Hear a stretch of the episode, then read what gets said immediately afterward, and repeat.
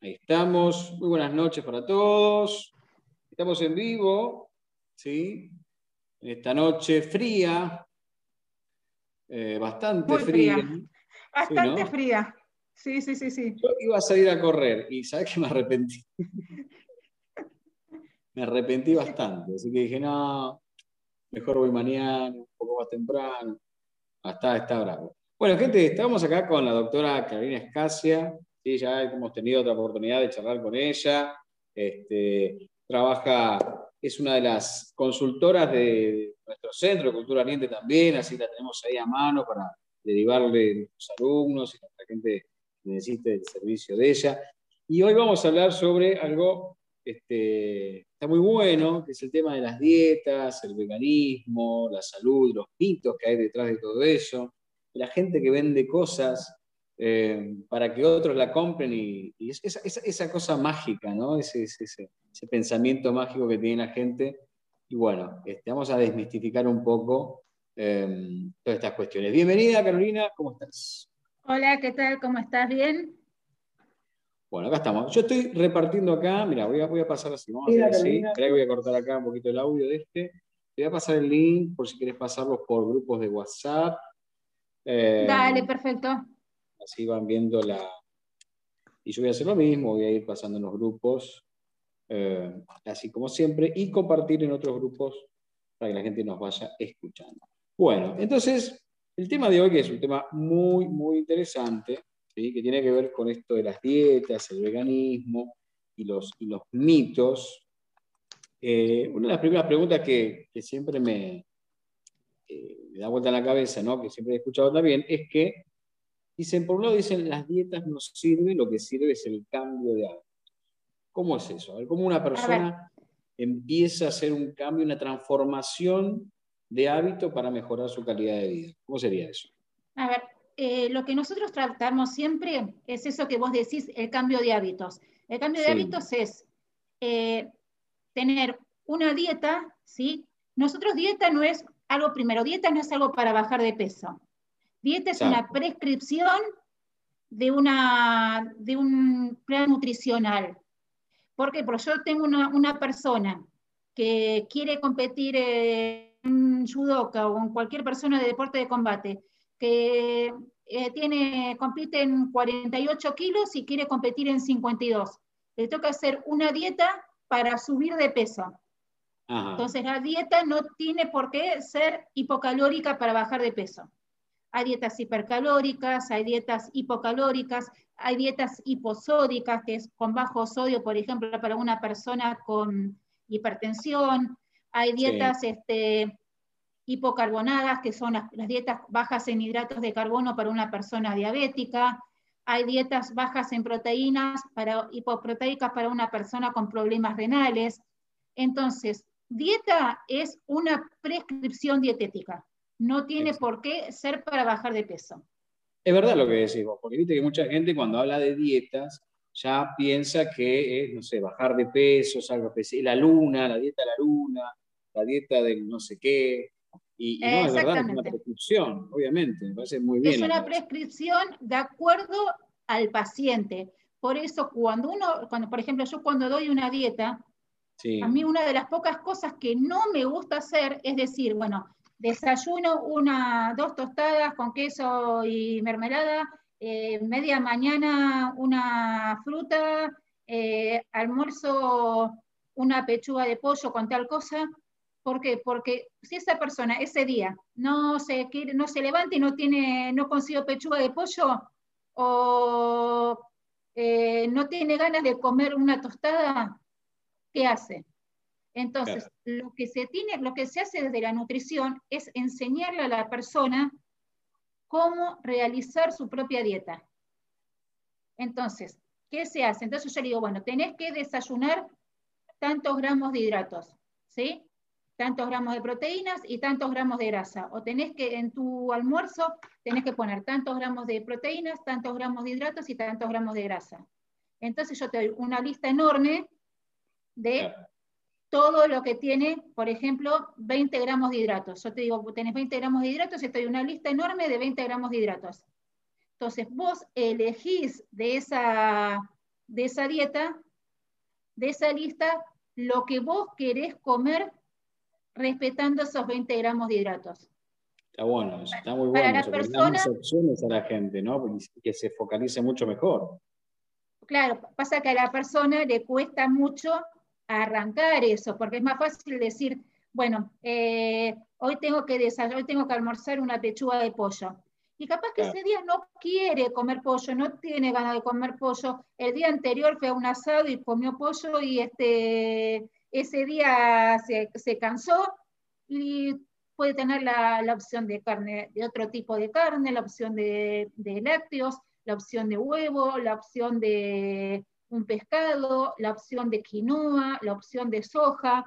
Entonces, 20.000 opciones distintas para crear un hábito. Entonces, cuando la idea de crear un hábito a nivel alimenticio es esa, que la persona sepa desarrollar su propio menú y que no tenga que el menú servido. Entonces, cuando puede desarrollar su propio menú, ya tiene ese hábito de cómo realizar su propia comida. Este, y ese es uno de los hábitos que yo más quiero hacer. Y el otro hábito es la actividad física. Eh, es uno de los hábitos más difíciles porque la persona te abandona rápido, la persona se aburre, eh, no ve los cambios rápidos con la actividad física, los ve capaz más rápido con la dieta que con la actividad física, pero el, más, el, más, el mejor a largo plazo es la actividad física. Y una de las cosas que me pasa siempre es que cuando empiezan a hacer actividad física, todo el mundo le dice, tenés que hacer aeróbico. hacemos una de, las, una de las cosas que más, este, yo más trato de, trabajar en eso, es el trabajo de fuerza. Principalmente el trabajo mm, de fuerza. ¿Por qué? Porque el único órgano capaz de, quemar energía es el músculo.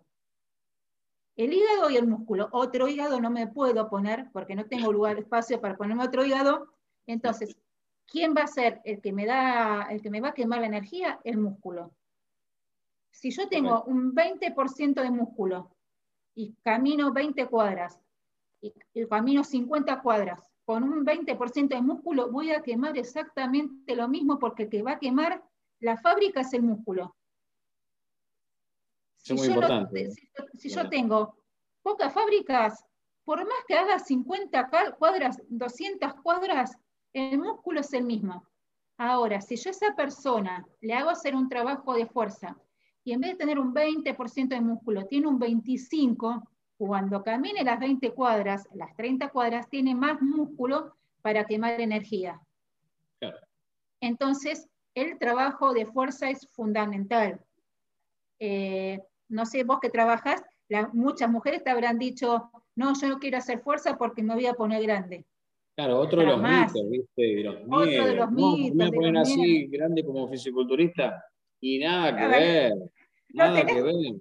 La testosterona no la tenés, así que olvídate de ponerte así arrancamos por ahí porque no tenemos testosterona. Entonces, como no tenemos testosterona, no tenemos eh, la hormona para generar este, masa muscular grande.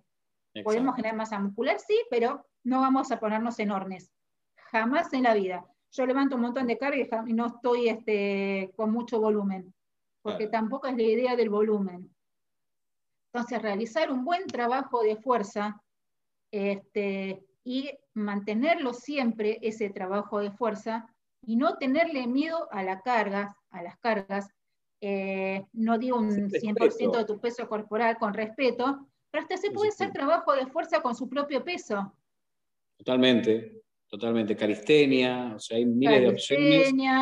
Este, se puede hacer este, el trabajo de core, un trabajo isométrico. Hay 20.000 opciones de trabajo de fuerza, pero que la gente le tiene mucho miedo. Entonces, cuando uno quiere, empieza, quiere bajar de peso, ¿qué es lo primero que hace? Sale a caminar, sale a correr, hace solamente aeróbico. Me dice, bueno, pero sabes que ahí, ahí, también, ahí también me parece que tiene un poco de, de, culpa cierta rama o ciertos profesionales de la salud, este, porque lo primero que le dicen es salga a caminar, le dice la gente. Exactamente, sí, sí, sí. Está muy bien, me parece, ¿no? Pero digo que se quedan cortos a veces con el consejo y, y, hay un montón de factores que son los que vos estás nombrando y principalmente el de fuerza, que como decís vos, no tiene nada que ver con la hipertrofia. Para lograr hipertrofia necesitamos entrenar de una manera exorbitante, con cargas exorbitantes, con, con otro tipo de alimentación, nada que ver también, no la alimentación común y corriente, que eso también lo, lo vas a poder explicar vos. Entonces, me parece que perderle el miedo, este, pero por suerte creo que hay una, hay una más en los, en, los chicos jóvenes, ¿no? En las chicas, viste que ahora con esta onda del cross y todo eso, como que están viendo que, si bien cambia el cuerpo, pero se dan cuenta que no van tanto el miedo es un poco más en, nuestras generaciones, me parece, ¿no? De, que me vea bonita, grande, toda musculosa y fea. Pero bueno, lo importante acá es que estén saludables, eso también es fundamental. Yo doy trabajo de fuerza en patologías, no solamente en chicos jóvenes. Primero, eh, nosotros para el diabético, uno me dice, no, el diabético salga, lo mandan siempre a caminar. Nosotros en el músculo tenemos unos receptores que se llaman GLUT4, ¿sí? Esos receptores, GLUT4, son la puerta de entrada, es la puerta de entrada que tiene la insulina para abrir la puertita y que entre la, glucosa al músculo y se pueda metabolizar. Cuanto más GLUT4 tenemos, tenemos más, más, más, más puertas para que entre la glucosa al músculo y se metabolice. Si está en el músculo, no está en sangre. Totalmente. Entonces, a, mí, me pasa con los alumnos con diabetes, cuando empiezan a entrenar, cómo le bajan los niveles y cómo recuperan mucho mejor y cómo se estabilizan. Es impresionante. Es impresionante. Trabajo de fuerza, como decís vos. Con el trabajo de fuerza.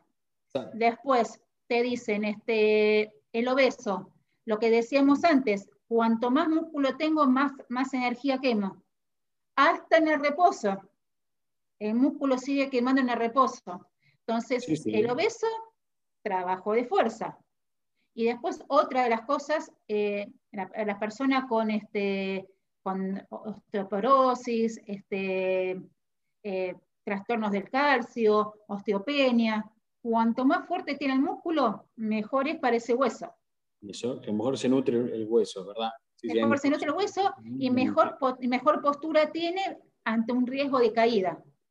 Totalmente si tengo músculo fuerte, el riesgo de caída es mucho menor que el riesgo de, de, lesiones. De, fracturarse. De, fracturarse. y otra de las cosas con las que yo hablo mucho con los cardiólogos es con la gente con hipertensión, ¿sí? Nosotros cuando hablamos de hipertensión, sí hablamos de la cantidad de, del volumen sanguíneo, que es la cantidad de, sangre que sale del corazón, y el, uno de los principales es el retorno venoso, ¿sí? la cantidad de sangre que vuelve al corazón. En las piernas, ¿sí? nosotros tenemos las válvulas, ¿no? Las válvulas, este, las venas tienen válvulas ¿por porque tiene, la sangre va en contra de la, gravedad. De las piernas tiene que subir en contra de la gravedad. Entonces, las, las venas tienen válvulas y esas válvulas las ayuda el músculo. La contracción muscular ayudar a las válvulas para que la sangre vuelva mejor al corazón y haya mejor retorno venoso. Eh, especialmente todo lo que sea la parte posterior de las piernas, ¿sí? el glúteo mayor, el isquiotibial y el gemelo. Ahora, eh, hacerle trabajo de gemelo, de isquio, tipo este, mm, eh, peso muerto, peso muerto rumano, nórdico, si quiero hacer un trabajo excéntrico de, o el trabajo de glúteos, es fundamental para el hipertenso. Fundamental. Vos sabés, que, yo siempre lo vengo eh, comentando en las clases, yo, doy tai chi también, y generalmente el tai chi, la mayoría de la gente que asiste son eh, personas mayores, de 40, 50 para arriba, ¿no? Y yo siempre le digo a ellos que los chinos a las piernas le dicen el segundo corazón, porque es el que ayuda, lo que vos estás explicando ahora de lo científico, este, a mejorar el retorno. Entonces, por eso, para la cultura oriental, la cultura china, el tener unas piernas fuertes, como el tronco de un árbol y una raíz que se nutre, es fundamental para la salud. Y bueno, lo vemos en los gerontes, ¿no? Lo vemos cuando se debilitan las piernas, que ya, o bastón, o silla de ruedas, vemos que la energía vital en general del cuerpo empieza a decaer. Entonces esto es muy importante lo que decís vos. O sea, bueno, y hemos visto, no sé si ah, seguramente habrás visto vos, videos que yo también subo, de personas arriba de 60, 70 años que empiezan a entrenar y hacen los ejercicios que vos estás mencionando, cómo les cambia la salud. Es impresionante. O sea que también hay que entender eso, que eh, no hay edad como para empezar también con algunos trabajos de fuerza. El trabajo de fuerza es, tiene que ser desde infantiles hasta, hasta gente grande. otro eh, mito, ¿no? De los infantiles. Otro mito, otro, mito. La pasa que la gente se cree que fuerza es agarrar una, una pesa y hacer este, sentadillas con 150 kilos. No. Nosotros tenemos 50 tipos de trabajo de fuerza. Eh, la concéntrica, la excéntrica, la isométrica, solamente dentro del movimiento. Después tenemos la fuerza máxima, la fuerza pura, la fuerza resistencia, la fuerza este, en complejo. Tenemos 50 millones de trabajos de fuerza. Está en los profes cómo aplicas esa fuerza y cómo lo realizas. Pero es fundamental el trabajo de fuerza. Entonces, conociendo el, el tipo de trabajo que tienen que realizar y cómo armarse su dieta, ahí ya tienen el hábito para el cambio de vida total. Pasa que es, eh, no es mágico. Claro. Bueno, eso es lo que a veces la gente busca, lamentablemente, muchas veces esas soluciones mágicas que después le juegan en contra. Vos viste, porque estos polvitos que se mezclan y estas cosas que la gente toma, eh, capaz que sí, los primeros dos, tres meses, aparte que están motivados, viste, que, ah, sí, porque me compré esto y empiezan a bajar de peso, claro, porque tuve una motivación atrás, y después, a los seis meses, tenemos un rebote hermoso. Bueno, yo me acuerdo cuando...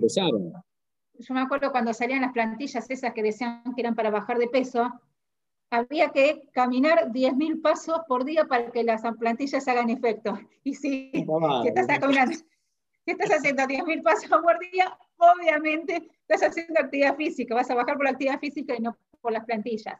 Y después esto que vos decís de, los polvitos tipo satial y todos esos que te dicen que este, bloquean la absorción de hidratos, mentira, la absorción de hidratos, nosotros para observar los hidratos tenemos eh, desde la boca, el, estómago, el intestino delgado y el intestino grueso. Ah, tenemos este, para absorber hidratos en todo, en todo el tubo digestivo. Entonces, este, desde la saliva, ya lo estamos, desde la masticación, la saliva, entonces. Sí, sí, sí, sí es verdad. No. Eh, esta masticación que a decir es muy importante también, ¿no? O sea, eh, porque también ayuda a bajar un poco los niveles de ansiedad, porque estamos ¿viste, acostumbrados en estos tiempos modernos a comer eh, a pedazos. Y, lo importante que es masticar, ¿no? A ver, eh, cuando nosotros hablamos de dietas, ¿sí? Hablamos de densidad. Entonces, densidad es el plato, cuanto más denso es, cuanto más eh, cosas tengo en el plato, mejor. Por eso yo cuando doy una dieta doy medio plato de verduras, ¿sí? Pero el plato de verduras que sea hojas verdes, con fibra, un cuarto de, hidrato, un cuarto de hidratos y un cuarto de proteínas. Esas cosas que no se pueden mezclar los hidratos con las proteínas, tampoco, también es un mito. También es un mito. Entonces, este, por eso te digo, vos tenés que hacer este, 20 gramos de, proteínas y yo te digo, bueno, eh, cada 100 gramos de, de, carne en crudo son 20 gramos de proteínas. Entonces, yo te digo 40 gramos de proteína, ya sabes que son 200 gramos de carne en crudo. Entonces, cuando vas al supermercado, compras 200 gramos de carne en crudo para los 40 gramos de proteínas. Así vas armando tus platos. Lo que pasa es que hoy en día muchas de las, de las, de las dietas, de, de las comidas que se hacen, es por ejemplo las pizzas, las empanadas, todo eso son, en vos, en una empanada en tres bocados, la comes. Claro. Entonces comes, no sé, 300 calorías en 10 segundos. y si yo en el plato que yo te puse antes, comes 300 calorías en 30 minutos. porque hasta, que, hasta que comes el hidrato, después comes la proteína. Entonces, para tu cerebro ya tenés, ya, ya no necesitas comer más. Porque tu cerebro ya, después de, ese, tiempo, ya no necesita mayor cantidad de, de comida. Pero cuanto más denso es, cuanto más, este, cuanto más menos tardás en comerlo, más tiempo tenés en comer más. Claro. No sé si se entiende. Todas estas comidas rápidas eh, no solo son rápidas porque se hacen rápido, sino porque también las comemos de manera muy rápida. Y eso es el problema. Este famoso eh, eh, efecto que decís vos, que el cerebro... Esas, son las comidas rápidas. Esas son las comidas rápidas. Por la forma en la que las comemos. Aparte tampoco las disfrutamos porque comemos rapidísimo y no lo disfrutamos. ¿no? Es más, este, comés ravioles, ravioles rellenos y vos no, no sabés ni siquiera de qué tiene relleno, porque empezás, comés a capa, algunos este, hasta comen dos o tres juntos y vos decís, ¿con qué criterio? Entonces, eh, se puede comer de todo, pero yo te puedo comer el plato de, el plato de ravioles en vez de ser el plato, que sea el acompañamiento. Entonces, comés lo que vos querés comer, pero no como plato. Eh, ¿Está, mal comer eh, pastas con ensalada? Porque yo hago esas cosas, No, no, es más, es más, yo en, verano doy los fideos como base de ensalada. Ah, bueno, sí. Sí, sí. ¿El fideo frío decís vos? Sí. Ah, mira. Sí, sí, sí, sí. Bueno, yo como la ensalada, la ensalada y aparte la pasta. O sea, la ensalada bien grande y la pasta caliente. Pero bueno, a mí es una maña, me gusta a mí, ¿no? A ver, mientras vos tengas el plato verde, el plato de ensalada, eh, eso lo tenés que tener, eh, yo lo pongo en todas las comidas. Después el resto eh, acompaña a esa ensalada. Y empecemos por comer. ¿Cómo? Empecemos por lo verde comer. Empecemos a comer lo verde, digo, porque arrancamos por los videos ya después lo verde no tengo ganas. Entonces no, no, no, hay que, comer, hay que comer primero lo verde y después los fideos y después, este, después el resto. Sí, sí, sí. Primero los verdes. Los verdes tienen que estar siempre. Y otra de las cosas que yo les digo siempre es cómo, cómo realizar una buena ensalada. La base tiene que ser verde, ¿sí?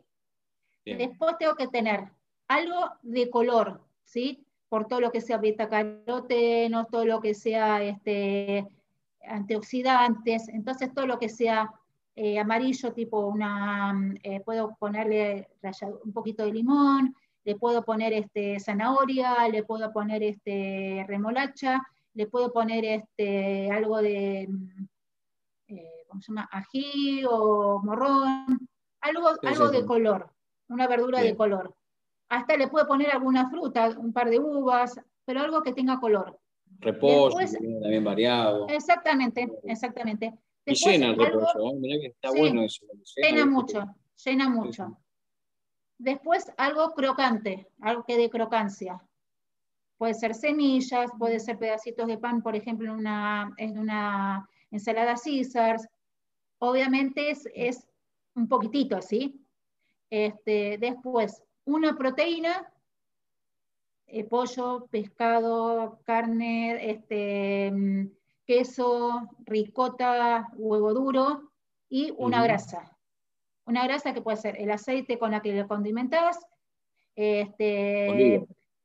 Una sí, olivo, canola, eh, yo uso canola.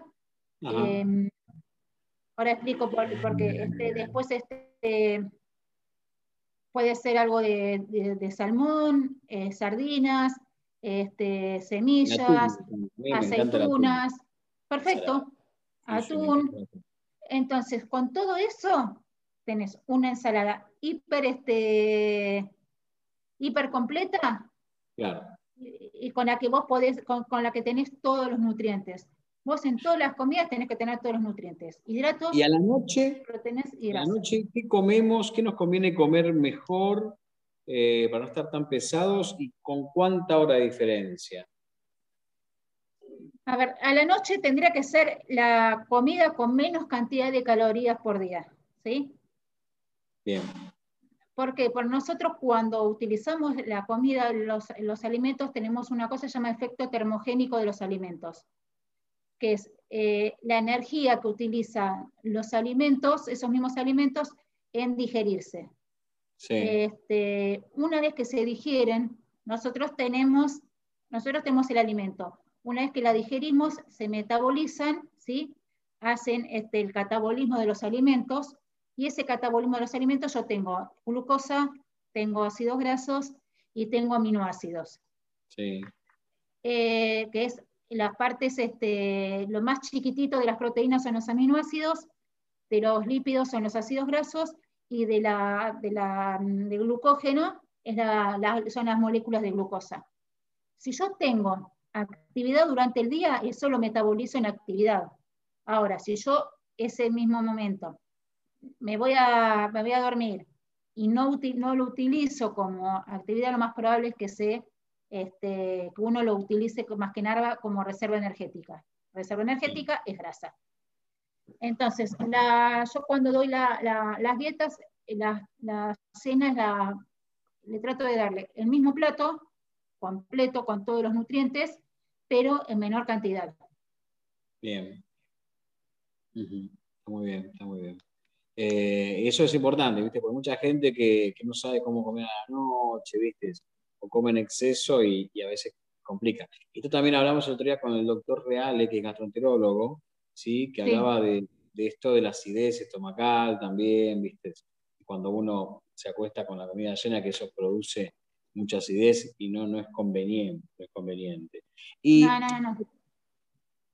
Otra cosa que, también este, que como, como, como tema que tocábamos hoy, ¿qué pasa con las dietas veganas, eh, o los veganos. Eh, hoy, hoy, tengo, hoy me voy a hacer vegano, porque resulta que, eh, no sé, vi en la revista Comopolitan que es re ser vegano, así que a partir de hoy soy vegano.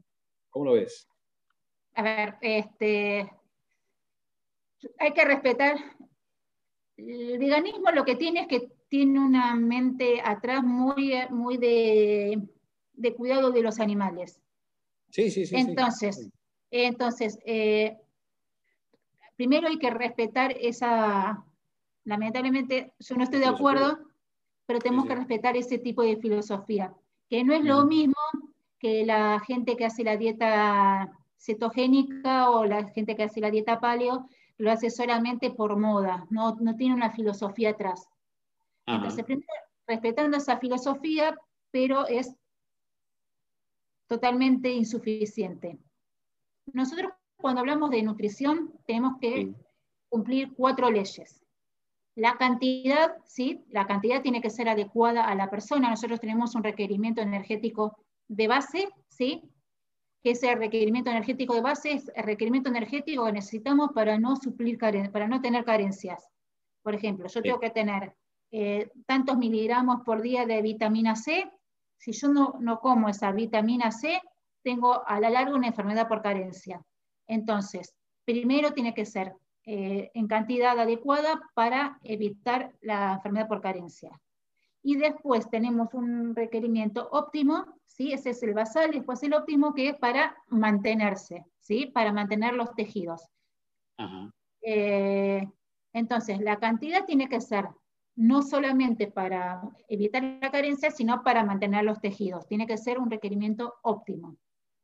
La cantidad de, proteínas de las dietas veganas no es óptima. y ahí hay que suplementar de alguna manera, ¿no? Ahí hay que suplementar, sí. Y mucho control también de este, los análisis. Sí. Yo le, primero le doy, le pido todos los análisis, de, vitaminas, minerales, ahora voy a explicar eh, cuando hablé de vitaminas y minerales, este, sí, hay que pedirles todo.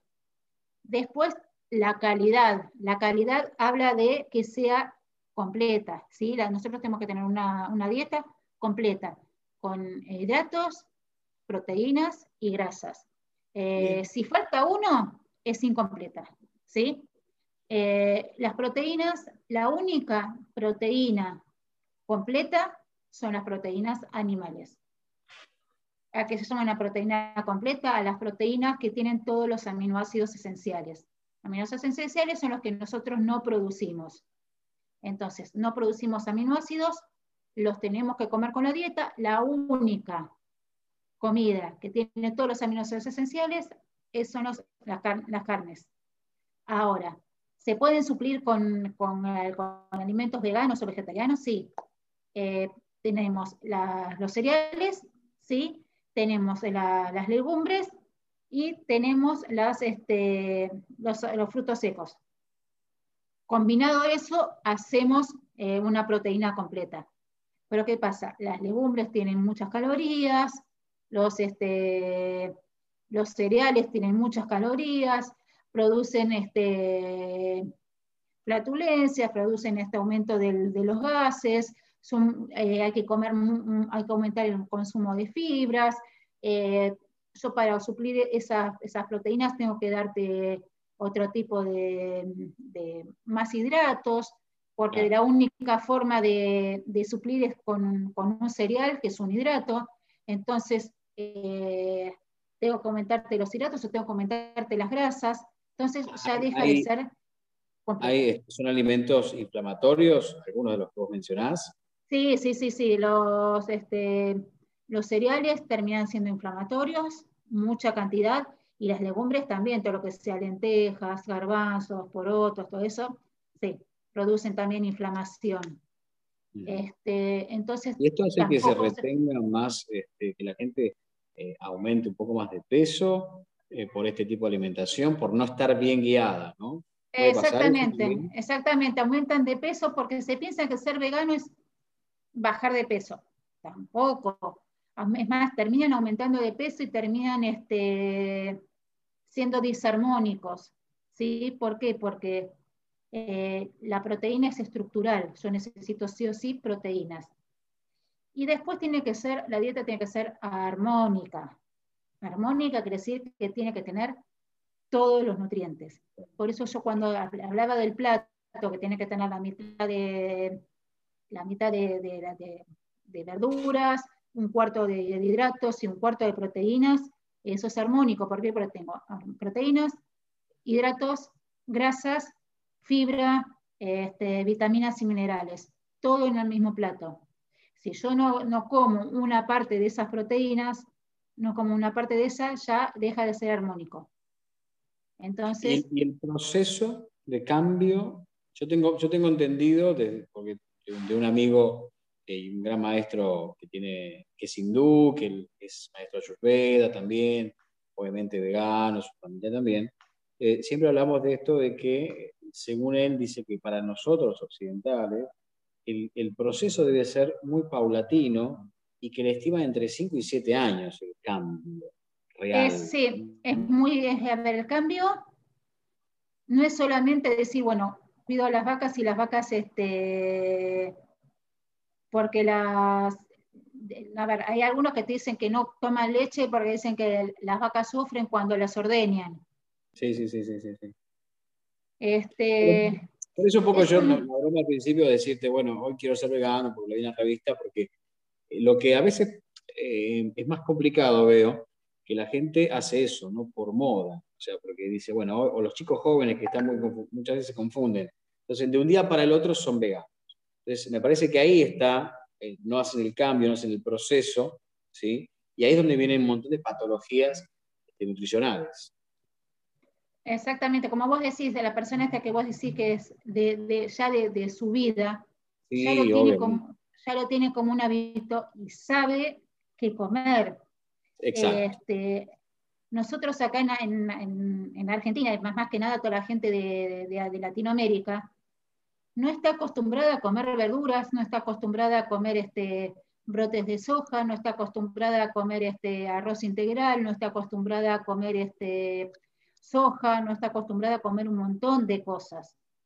Entonces, este,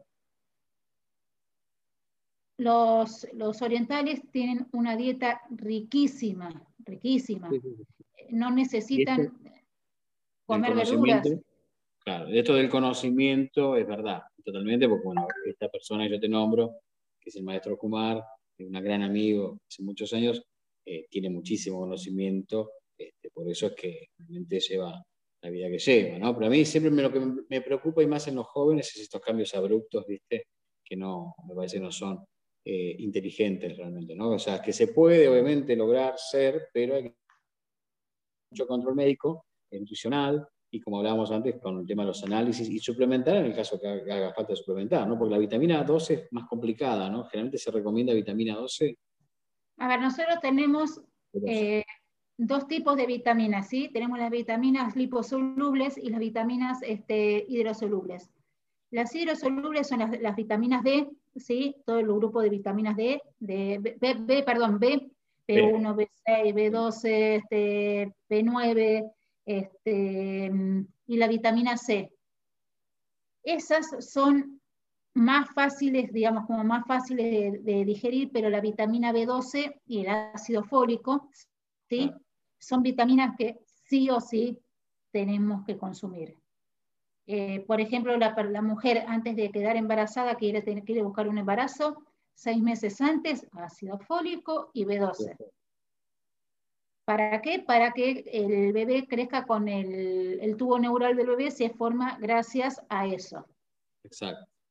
El problema de las, de las, personas vegetarianas, y más que, más que nada las veganas, es que tienen la, la mayoría tienen déficit de ácido fólico y B12.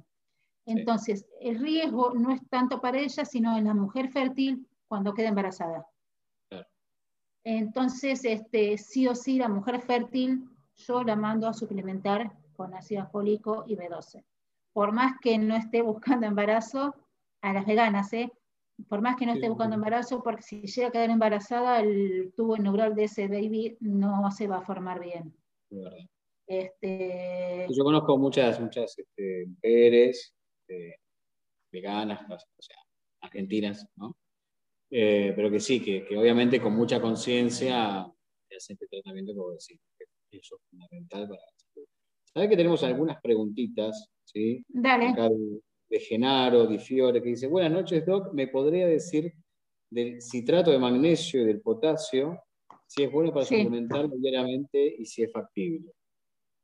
Sí, solo se utilizan más que nada, este, el magnesio y el potasio son lo que nosotros llamamos micronutrientes.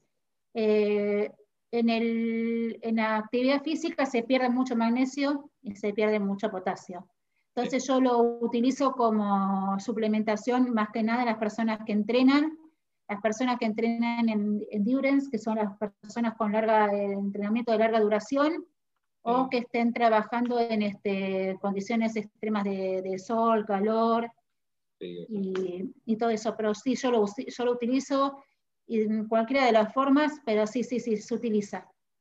Y el citrato es mejor, ¿no? el citrato, el citrato de magnesio es mejor porque ya es mejor la. Eh, a ver, nosotros todo lo que sea este, vitaminas o minerales necesitamos un vehículo, ¿sí?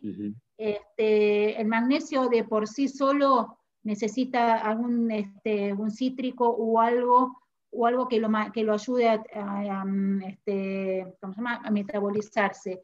Eh, todo lo que sea citrato de magnesio, eh, lo que tiene es que, haber, digamos, ¿viste cuando se habla de minerales quelatados? Sí. Que muchos te hablan de minerales quelatados. Bueno, lo que se llama eso de minerales quelatados quiere decir que tiene un transporte que, lo utiliza, que se utiliza para el mejor este funcionamiento. Entonces, sí, sí, sí, yo que se puede utilizar y tranquilamente yo lo utilizo. Bien, otra, otra de las preguntas que tenemos acá, eh, bueno, el licenciado Pablo Javier Miranda eh, menciona de la cadena posterior fundamental, genios, doctor Ecano, se manda saludos. Y eh, acá Kichi, Cristian, ¿se puede mezclar tomate, huevo y cebolla? Totalmente, sí, sí, sí, sí. ¿Por qué no, Cristian? ¿Por qué no? tomate, lo, que yo decía de color, eh, cebolla, lo que nosotros yo decía más que nada de, crocante, ¿sí? Mm. Y este, el huevo, la proteína, perfecto, sí, sí, sí, sí. Perfecto, está muy bien, está muy bien. Bueno, bien, bueno, aclarada ahí la, duda de, Cristian Fernando. Bueno, eh, Caro, vamos a seguir charlando otro día, ¿sí? Te voy a liberar, así puedes descansar. Tuviste un día largo, así que este, pero bueno, eh, seguramente vamos a encontrarnos dentro de poquito con otra charla de estas, que la gente está muy contenta ahí. Dice, acá dice Cristian, pensé que era mucho, dice, por el huevo. Dice, no, no, vamos bien. No, no, no, no, no, es más, la gente, otro de los mitos, la gente le tiene miedo al huevo, que te dicen un huevo por, este, tres huevos por semana, este, por el colesterol, olvídate.